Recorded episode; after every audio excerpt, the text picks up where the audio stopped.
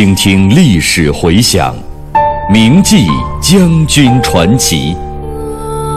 纪念中国人民抗日战争暨世界反法西斯战争胜利七十周年之际，由解放军出版社出版、中央人民广播电台制作的百集配乐广播文学《张震回忆录》再次推出。总策划：张晓阳、看评：倪其生。编导叶子，播音方明、雅坤。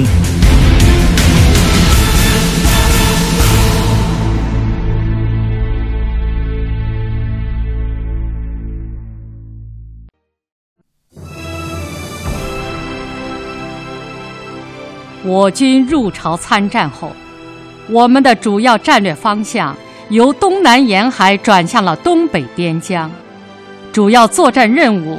以示抗美援朝、保家卫国。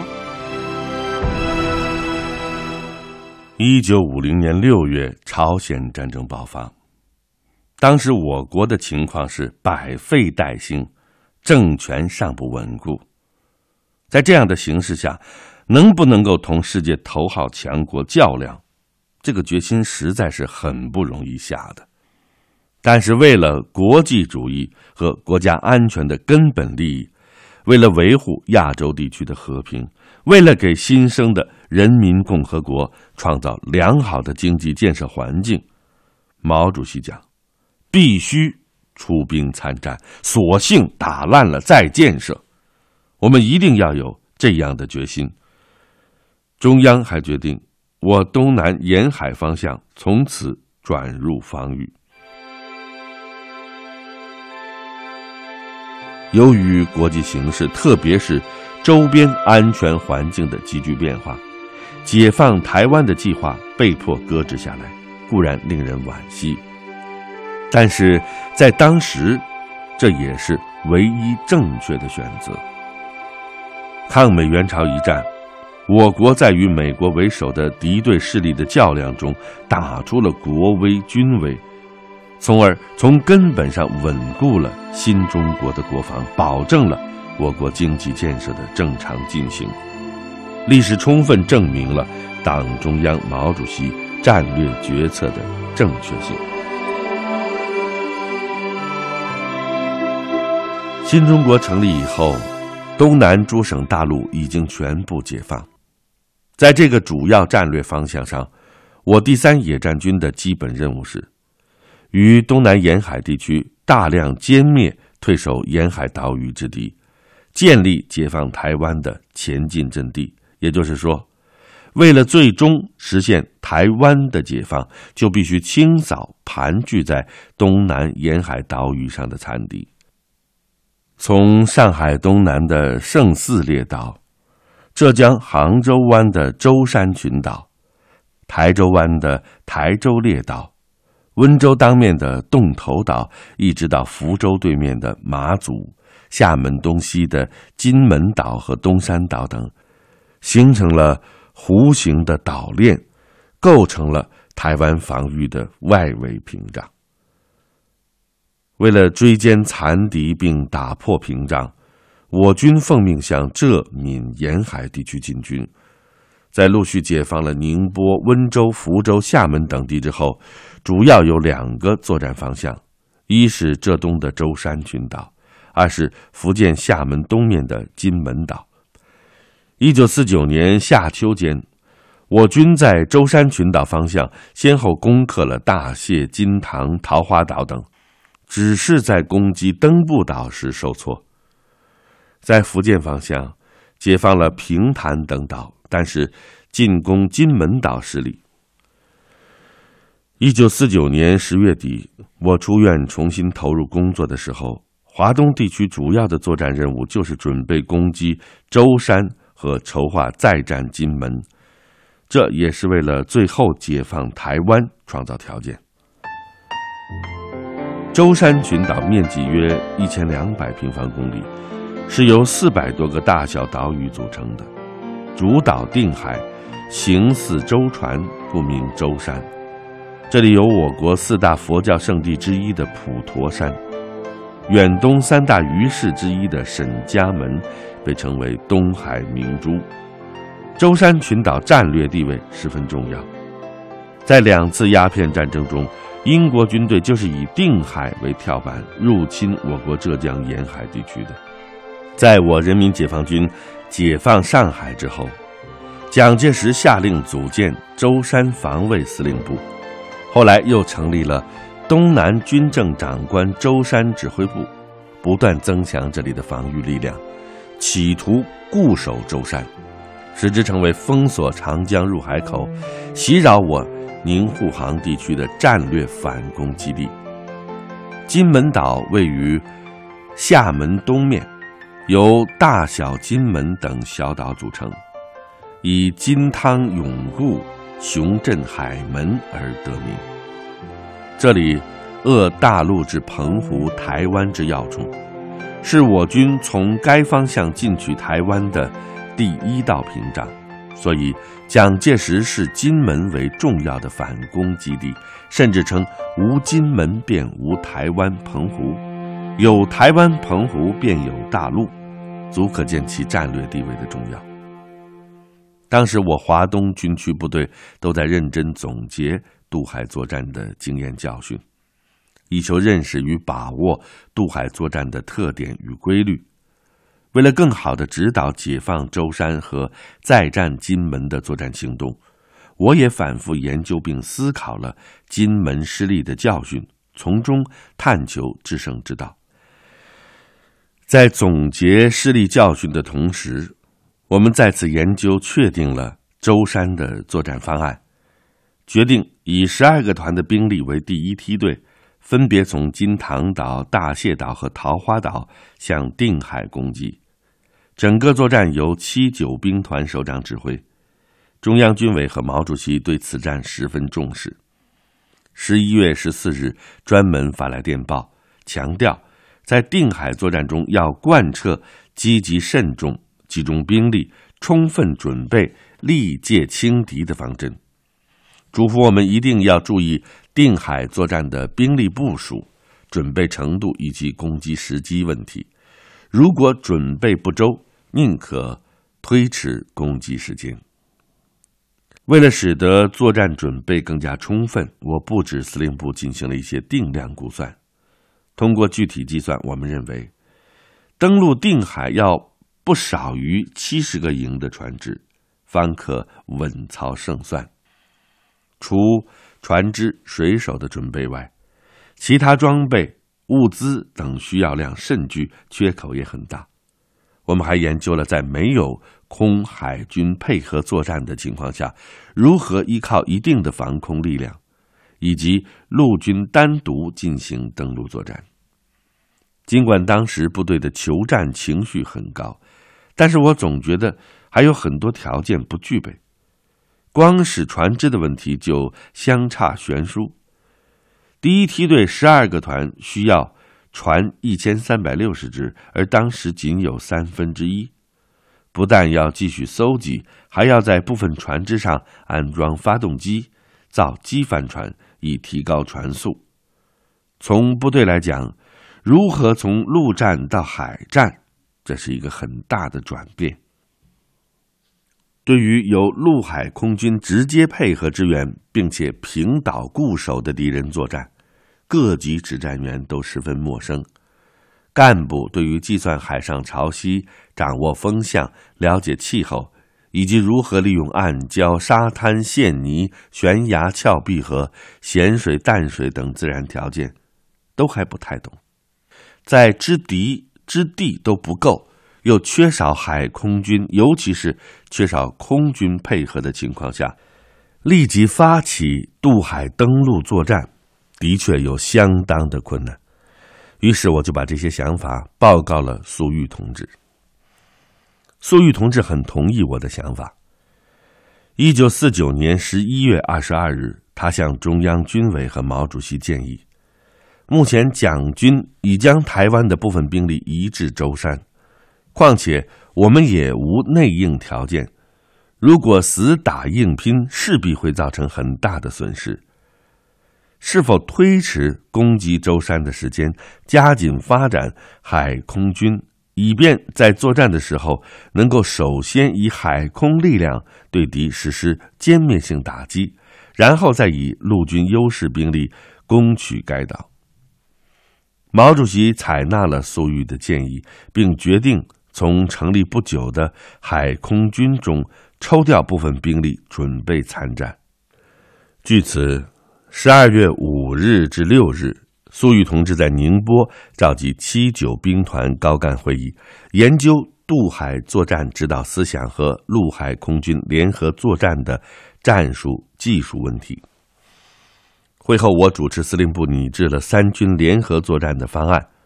不久，我们接到中央军委和毛主席指示，攻击定海的时间大体上可以推至明年。一月或二月间举行，并要粟裕再次去北京汇报，并商议攻击舟山的有关事宜。一九五零年初，就在我们积极进行攻击定海的作战准备的时候，蒋军也在调集兵力，增强定海的防御。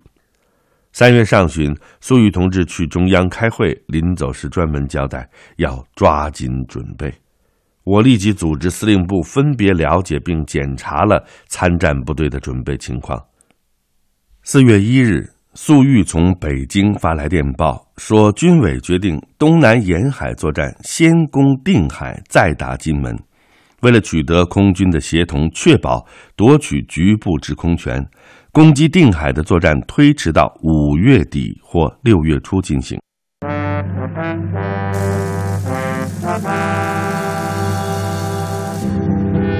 在中国革命历史转折的重要关头，在长夜难眠、人民武艺不团圆的日子里，天若有情天亦老，人间正道是沧桑。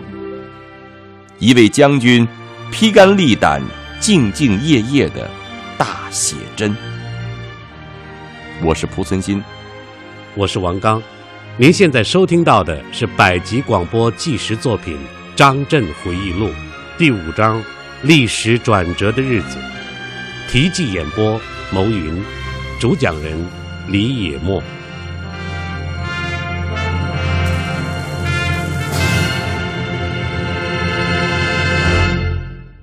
四月三日，我听取了司令部关于七十两兵团作战准备情况的汇报。主要的困难还是船只数量不足。经过反复的研究，我们的意见是：舟山作战可于六月初进行，再战金门仍需继续准备。到了一九五零年初，舟山的敌人已经增至五个军、十六个师，连同海空军特种部队，共计十二万人。根据敌情的变化。四月二十五日，粟裕在杭州主持会议，进一步研究了定海作战方案。拟分南北两个兵团，南面由七兵团指挥二十一、二十二、二十三军与二十四军一部组成，先攻定海周围要点，再攻本岛。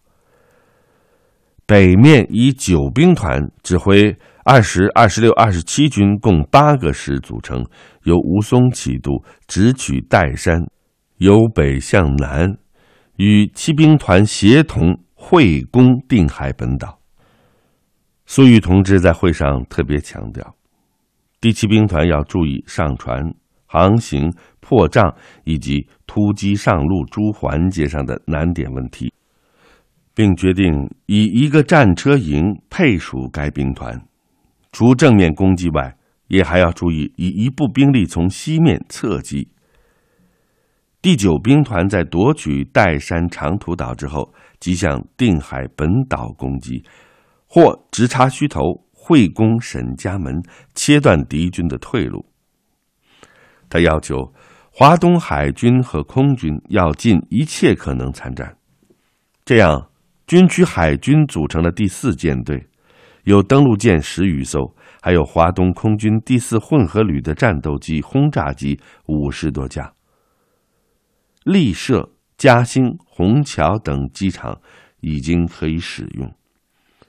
在华东地区党政机关的全力支持下，我们在浙江地区征集到了木船两千余只，还有从苏北、苏南、皖北、皖南和山东省动员的船只。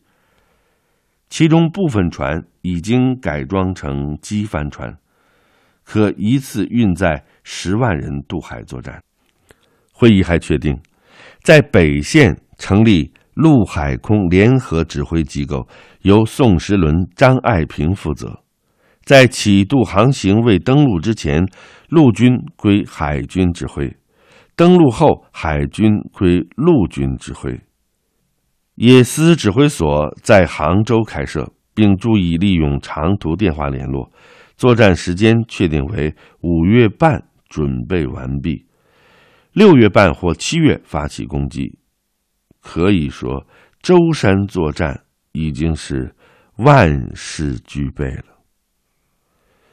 五月中旬，舟山之敌突然全部撤退，我军乘胜解放了舟山群岛。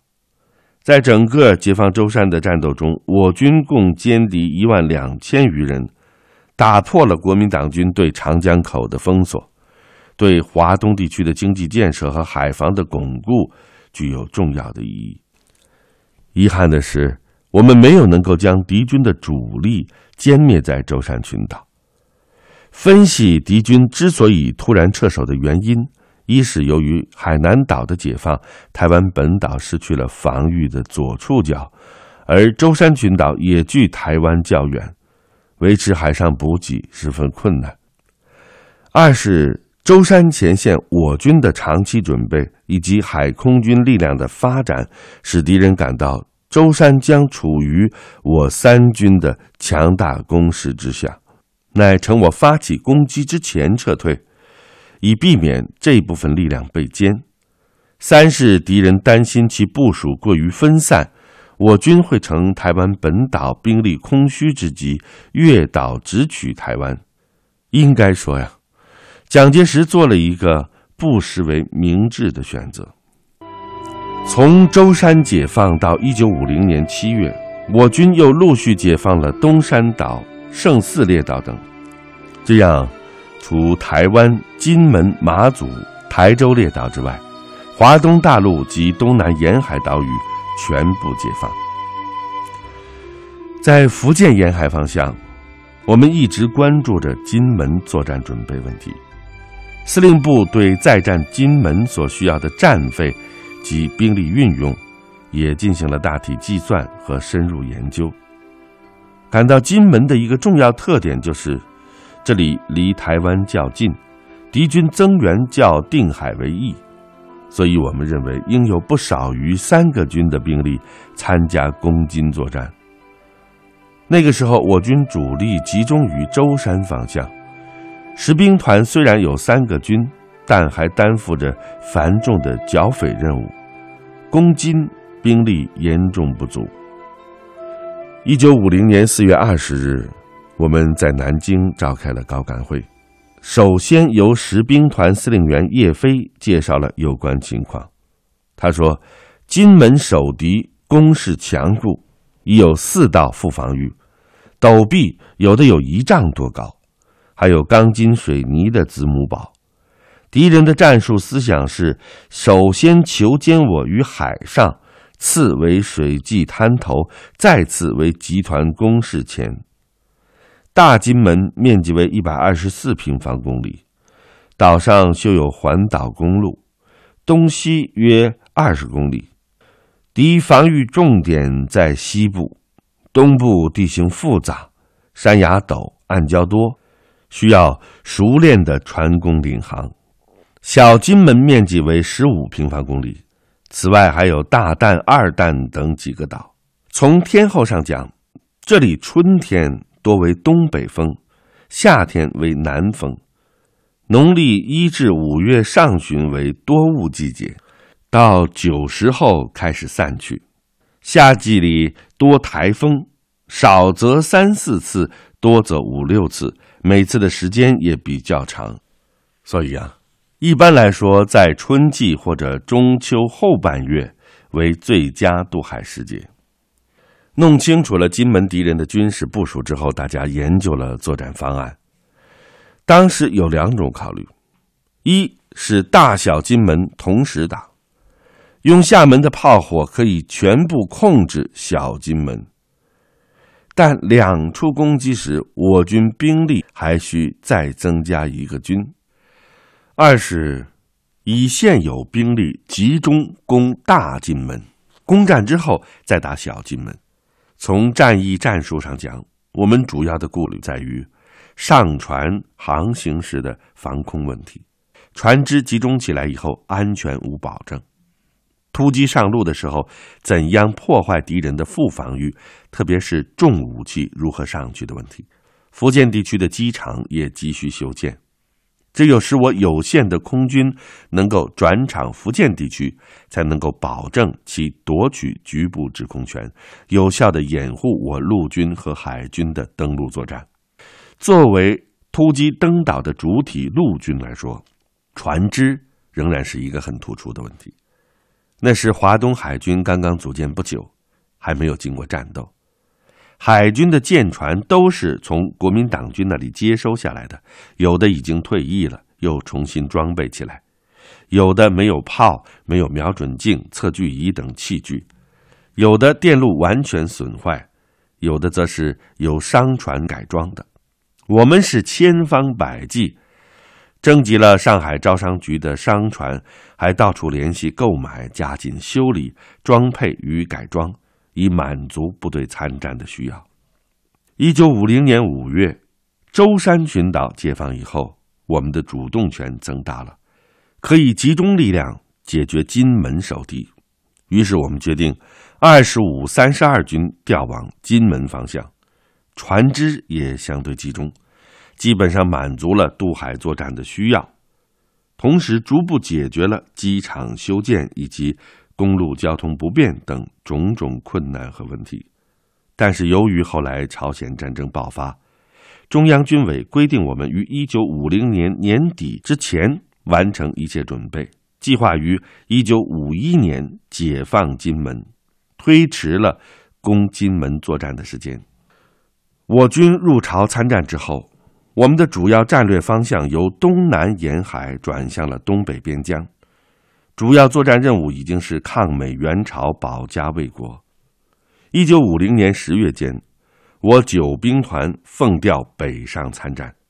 这个时候，苟延残喘的蒋介石集团开始调整自己的军事战略目标，由完成从大陆的撤退，并准备集中全力据守台湾本岛，改变为。在美国的庇护支持下，伺机反攻大陆，妄图复国。一九五零年的双十节，蒋介石发表谈话，提出建设台湾、反攻大陆的所谓基本任务。此后又不断的鼓吹一年准备、两年反攻、三年扫荡、五年成功，并陆续整编部队，重点建设陆军，加强了。登陆与空降等训练。